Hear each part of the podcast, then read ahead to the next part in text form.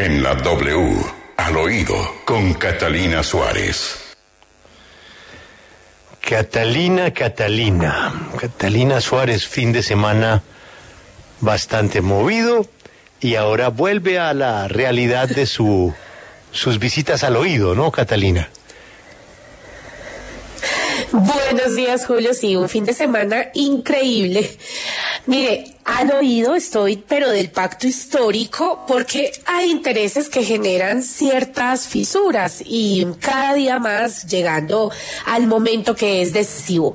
En este momento en el pacto se encuentran en la elección de gerentes de campaña por región. Hoy hablaremos del que aparece en el Valle del Cauca, donde el pacto, hay que decirlo, arrasó.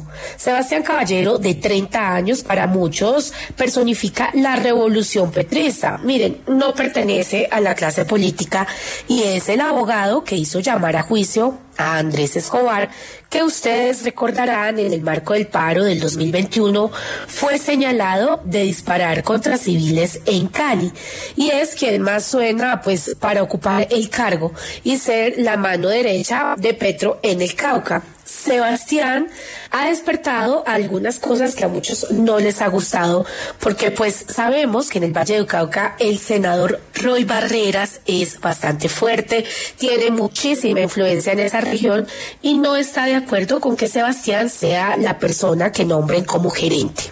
Y hoy, Julio, después de este fin de semana, tengo un dato de cierre, y es que el senador Antonio Sanguino pedirá al Consejo de Estado que investigue si el doctor Rodrigo Lara, que es la fórmula vicepresidencial del candidato Federico Gutiérrez, está incurriendo en doble militancia.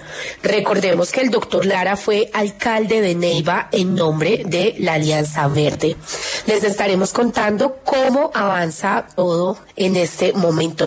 Soy Catalina Suárez en Al Oído W.